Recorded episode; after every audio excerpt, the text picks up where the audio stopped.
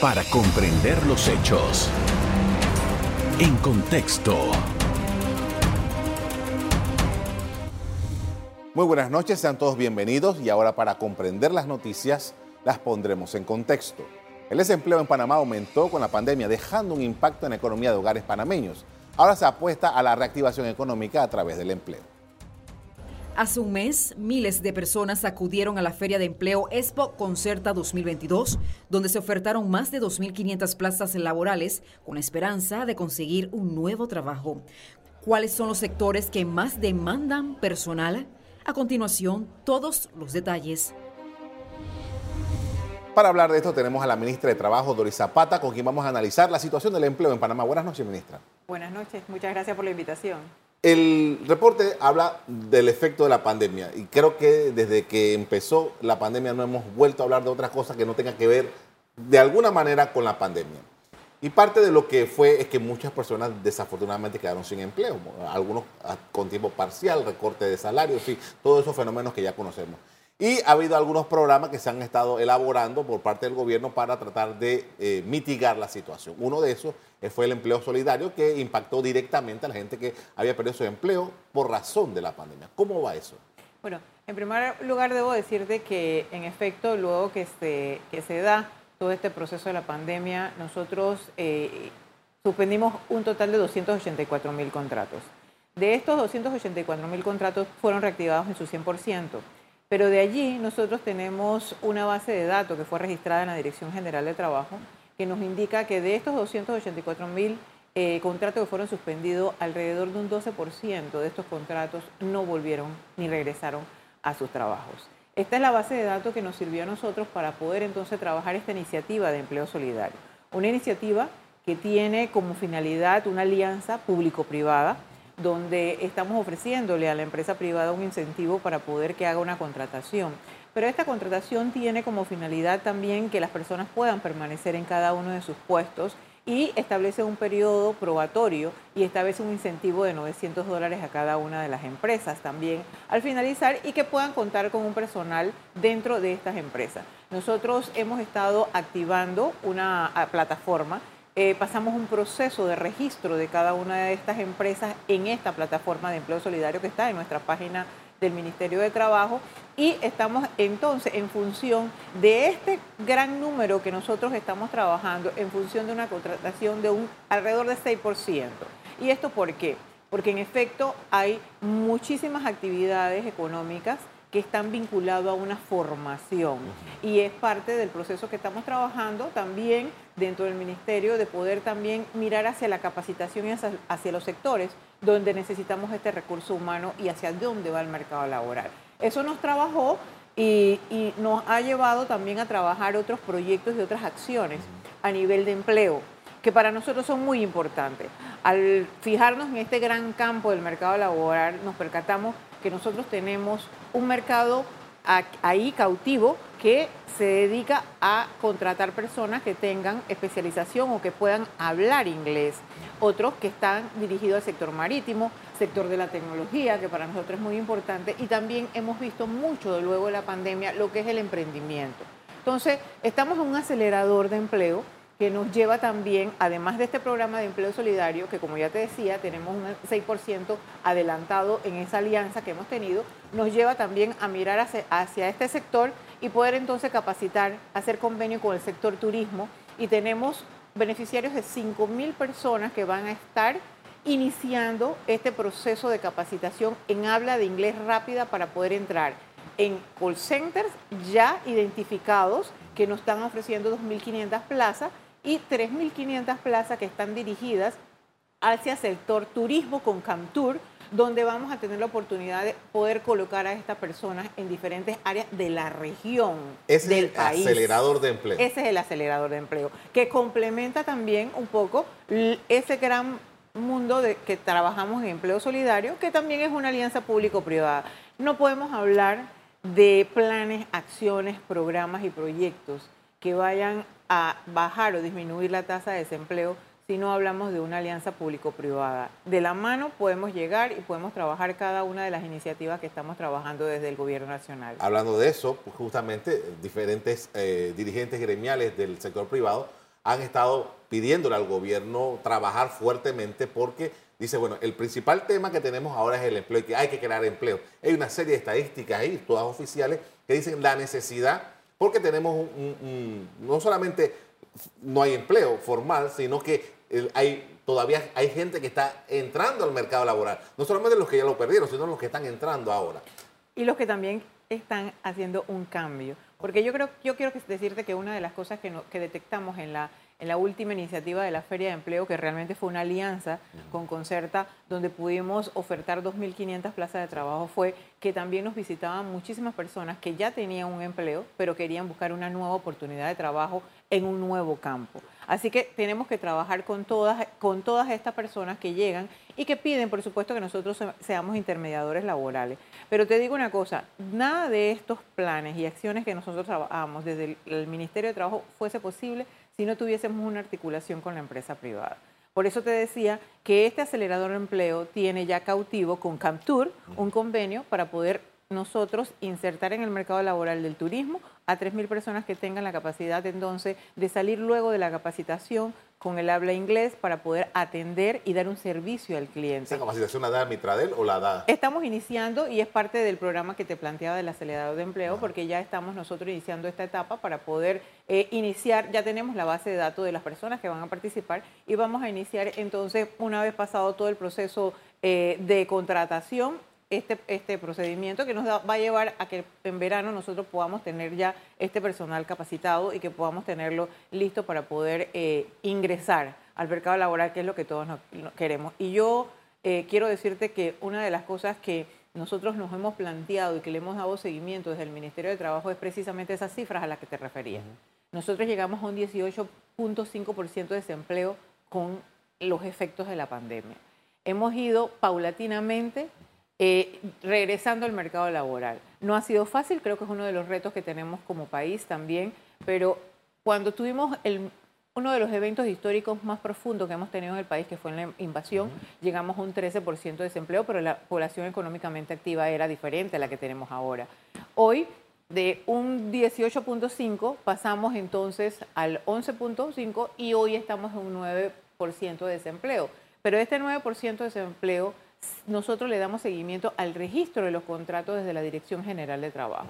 Esto nos indica que nosotros en una proyección que hemos establecido por el comportamiento del registro de los contratos, podríamos estar llegando en el 2024 al 7% que teníamos en el 2019, que era 7.5, estaríamos un poquito menos que en el 2019, que no es el fin, eh, obviamente positivo que, que nosotros perseguimos como país ni como gestión de gobierno pero sí es parte de la realidad que vivimos todos los países y que en efecto es lo que nosotros nos estamos planteando por el movimiento de la economía. Obviamente estamos entrando en dos meses de mucho movimiento económico, sobre todo en el sector servicios y comercial, y nosotros esperamos que este mes de noviembre y este mes de diciembre se vea un registro palpable de contratación dentro de nuestra eh, dirección de trabajo. Con esto vamos a hacer una pausa para comerciales. Al regreso seguimos hablando con la ministra de Trabajo sobre el empleo. Ya regresamos.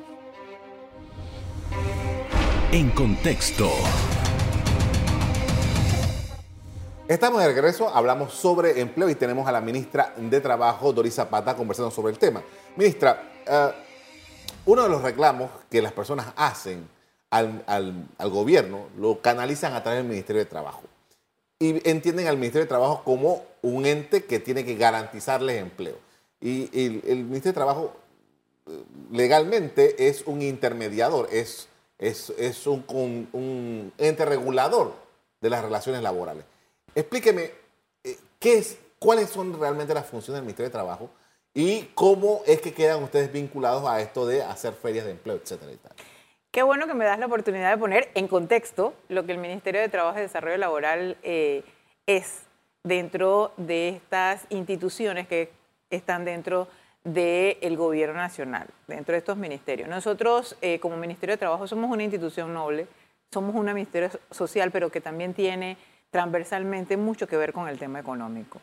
Facilitamos eh, el proceso entre el sector productivo, trabajadores y empleadores, porque vemos, por supuesto, todo lo que son las relaciones laborales y que se den de la mejor forma. Pero cuando hablamos de empleo, somos realmente eh, los generadores de políticas públicas no somos los que contratamos, ni somos los responsables de contratar, ni dar empleo, porque para eso existe una articulación entre las instituciones y todas las instituciones gubernamentales y la empresa privada.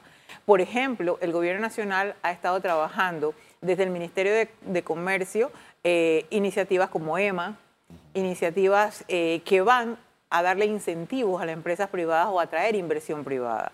Igualmente con el sector turismo y así sucesivamente con el IPACOP, con AMPIME, y nosotros estamos presentes en cada una de estas articulaciones porque también somos parte del Consejo de Emprendimiento que busca realmente generar las oportunidades de trabajo para las personas.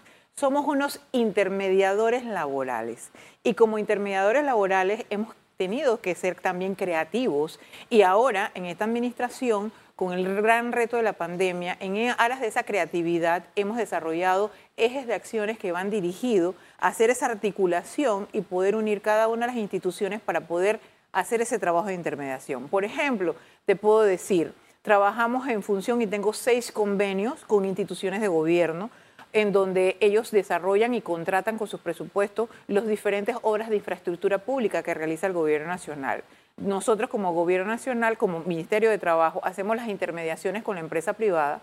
No es obligatoriedad de la empresa, pero sí le hacemos la intermediación para que ellos entiendan que es importante darle la oportunidad en mano calificada o no calificada que podamos encontrar en los corregimientos donde, se desarrollan estos proyectos y poder hacer contrataciones. Este proyecto de empleabilidad comunitaria nos ha permitido insertar al mercado laboral con nuestro trabajo y nuestra facilitación intermediadores alrededor de 4.000 personas en el mercado laboral desde que lo iniciamos. Tenemos un eje Cambiando Vidas que está dirigido a organizar a las mujeres. Hemos entregado seis cooperativas a nivel nacional que nos ha permitido a nosotros también beneficiar una gran cantidad de compañeras que ya están en el autoemprendimiento y participan otras instituciones. Nosotros dirigimos, hacemos la intermediación, hacemos todo el proceso, pero participa AMPIBE con Capital Semilla, IPACOP con el tema de lo último, que es la personería jurídica, y así sucesivamente INADE con la capacitación de finanzas, de administración, para poder que ellas sean autosostenibles en cada una de sus áreas. Ahora, eh, antes de que empezara el programa, estábamos hablando de cómo han ido cambiando los empleos, la necesidad laboral eh, con toda la tecnología y tal.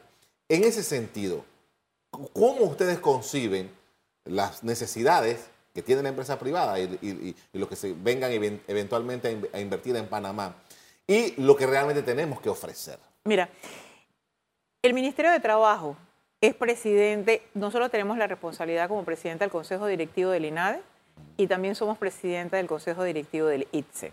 Pero además de eso, hemos implementado un observatorio del mercado laboral que lo sacamos de ser un departamento de la Dirección de Empleo y lo llevamos y lo adscribimos al despacho superior. Este Observatorio del Mercado Laboral está trabajando con todas las instituciones y universidades donde manejamos data y estadística y somos observadores del mercado hacia dónde vamos como país.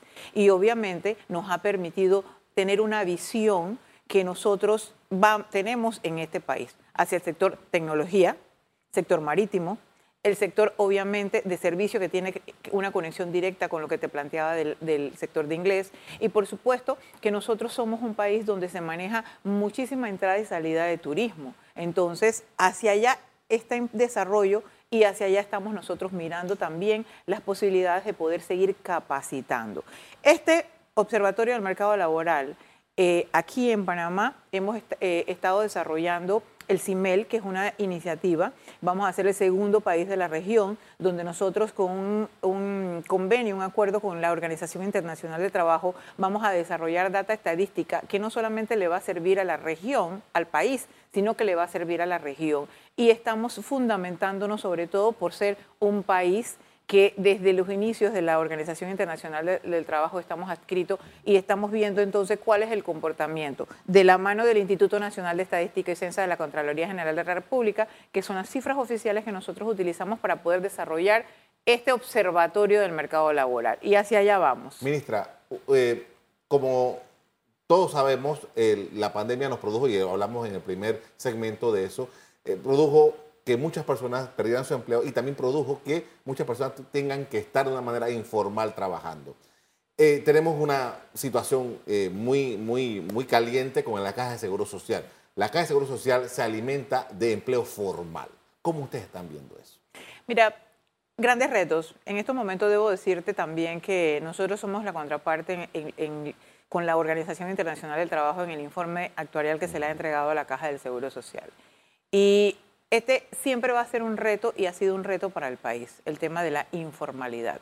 Obviamente, eh, también nosotros tenemos que definir y tener claramente qué es una persona informal. Está ocupada, pero no está dentro, por supuesto, de esa red de protección social que todos queremos para los ciudadanos de este país. Entonces, eh, al pasar la pandemia, esta cifra obviamente se ha disparado porque tienen que garantizar que el sustento llegue a cada uno de sus hogares. Para nosotros, el gran reto es formalizar a la informalidad.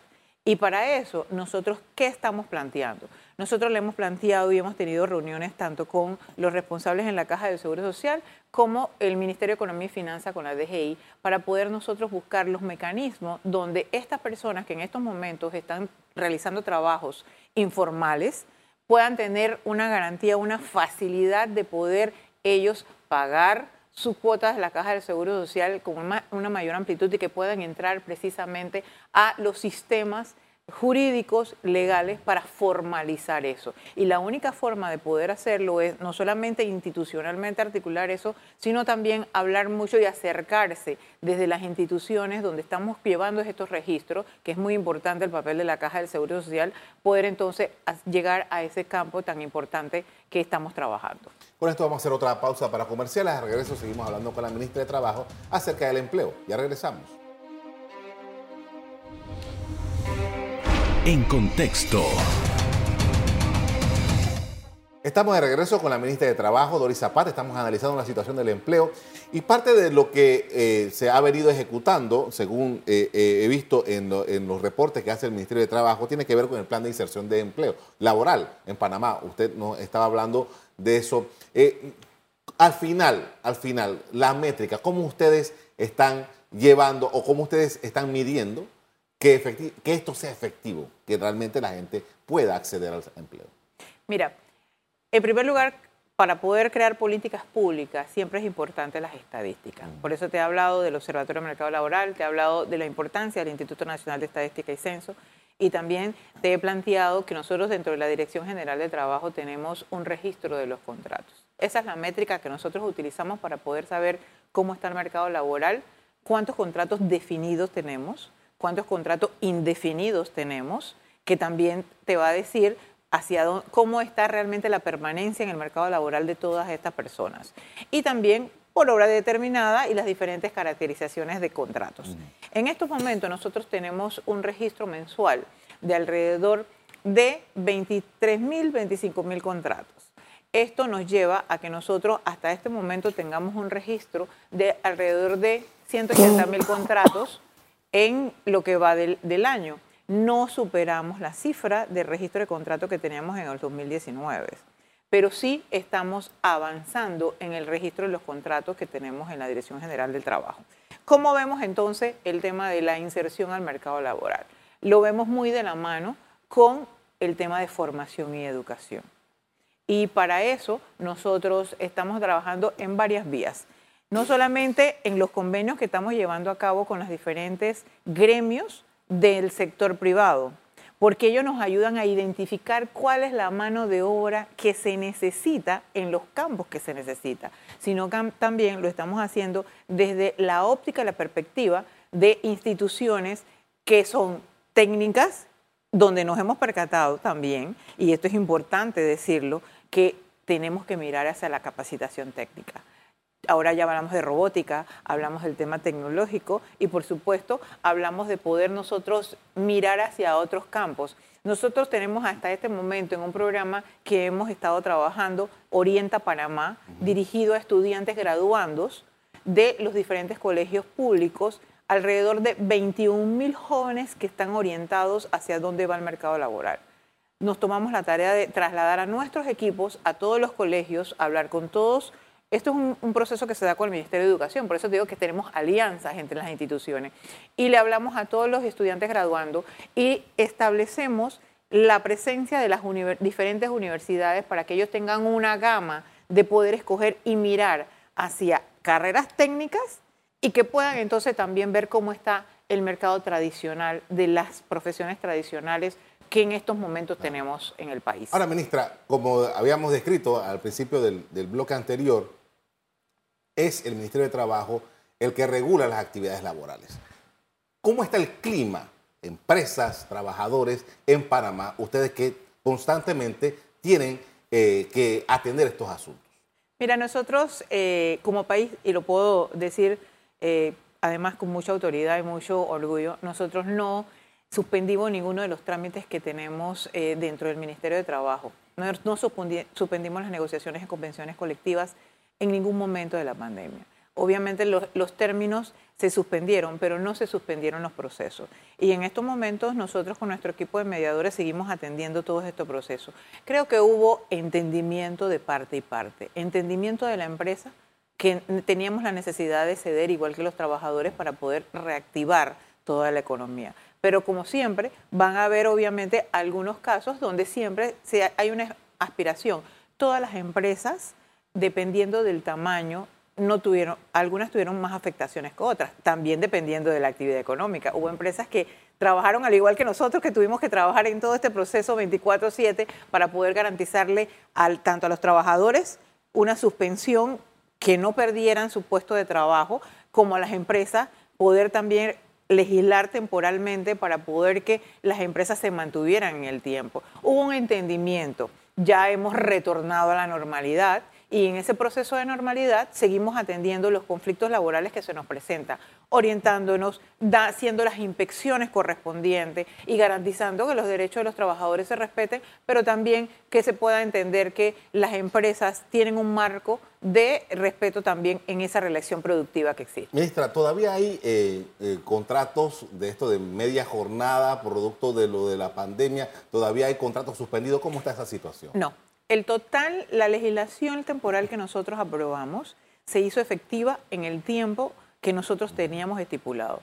Al momento donde nosotros llegamos al término de esa legislación temporal, nosotros hicimos en, nuestros, eh, en, nuestro sistema la reactivación de todos los contratos. Las personas que se han acercado al Ministerio de Trabajo a hacer reclamos en función de pagos, donde no se dieron los términos, nosotros los hemos atendido a todos, pero todos los contratos fueron reactivados en el término correspondiente y solamente alrededor de tres o cuatro empresas que estaban ligadas al sector turismo pidieron suspensiones adicionales los contratos que le establece el Código de Trabajo, pero fueron fundamentadas por causas estrictamente financieras y tenían que ser comprobadas con cada uno de sus registros contables para poder que nosotros hiciéramos el análisis y se le pudiera otorgar tres meses más de suspensión. Y ese periodo ya pasó y en estos momentos no tenemos suspensión de contrato por causas de pandemia. Media jornada, lo de media jornada lo que te puedo decir es que las medias jornadas lo establece el Código de Trabajo. Tiene que ser un acuerdo entre la empresa y el trabajador. Y además de que debe ser un acuerdo, si existe un sindicato dentro de la empresa, el, sindicato debe conocer de este acuerdo y debe haber una autorización, no autorización, sino un acuerdo, de común acuerdo con la empresa para poder que exista estos casos. Eh, me, preguntan que, eh, cómo ustedes están evaluando la situación, eh, digamos, anímica, psicosocial de los trabajadores producto de lo que ha sucedido con la pandemia? Bueno, depende del campo donde mires, porque en efecto hay algunas actividades que tuvieron muchísimas bajas eh, en, esto, en, en, el momento de vivir la pandemia y hubieron trabajadores que quedaron muy afectados emocionalmente y en efecto, tal cual lo has manifestado, son casos que nosotros hemos podido seguir orientando en la medida de cada uno de los temas que se nos están planteando en orientación laboral. Pero nosotros, en términos generales, te puedo decir que somos muy positivos y siempre eh, aplicamos o siempre llamamos a que nosotros podamos ser eh, entes esperanzadores para que esto pueda darse esta reactivación y que el mercado laboral pueda eh, realmente reactivarse de una mejor forma con capacitación, con formación, de la mano de la empresa privada, con estas alianzas, que podamos nosotros realmente empujar el sector y seguir construyendo el país. Ahora, esta reactivación desde el gobierno, ¿cómo ustedes la han visto? ¿Realmente fue rápida, fue, fue costosa eh, o realmente eh, eh, pudimos, todavía hay cosas que elaborar dentro de ese proceso de reactivación? Mira, no pudo ser tan rápida, fue rápida para algunos sectores de la economía. No pudo ser tan rápida y ha sido costosa en términos, em, en términos económicos, pero también en términos emocionales entendible. Y yo creo que lo hemos visto reflejado en los movimientos que hemos tenido en la calle. Lo hemos visto reflejado en cómo se disparó, eh, obviamente, el, el costo de la comida con todos los efectos que ha tenido no solamente lo que está pasando a nivel del mundo, sino que en el alza del combustible. Nosotros enfrentamos una mesa eh, de diálogo llegamos como gobierno nacional eh, en un momento crítico donde teníamos diferentes grupos en la calle y esto forma parte precisamente de lo que me has planteado, de lo difícil que ha sido en este proceso de reactivación que todos los panameños y panameños puedan ingresar. Eh, obviamente tenemos que reconocer que los efectos que tuvo la pandemia acrecentaron algunas crisis que ya teníamos nosotros como país que resolver. Y obviamente nosotros como gobierno nacional, y esto no es una excusa, tuvimos también un freno en casi un año y medio. Todos los recursos que estaban dirigidos de repente para poder hacer un cumplimiento del plan eh, general de trabajo, el, plan de, de, nosotros como gobierno nacional, se vieron detenidos porque teníamos que redirigir los recursos al Ministerio de Salud y a poder nosotros enfrentar una pandemia. Pero eso nos permitió llegar aquí y llegar entonces a enfrentar otros procesos. ¿Que es difícil? Sí lo es. Y nosotros entendemos todas las angustias de todos los panameños y de todos los dirigentes que han salido a hacer reclamos. Pero lo es en el contexto exactamente de la dificultad que hemos eh, tenido como país. Agradezco mucho, ministra, que habernos atendido esta noche. Muy amable. Gracias a ti. A usted también quiero agradecerles que hayan prestado, atención a lo que hemos hablado esta noche aquí sobre el empleo. Como siempre, los invito a mantener la sintonía de EcoTV. Muy buenas noches. Para comprender los hechos. En contexto. Revive este programa entrando al canal 1 de BOD de Tigo.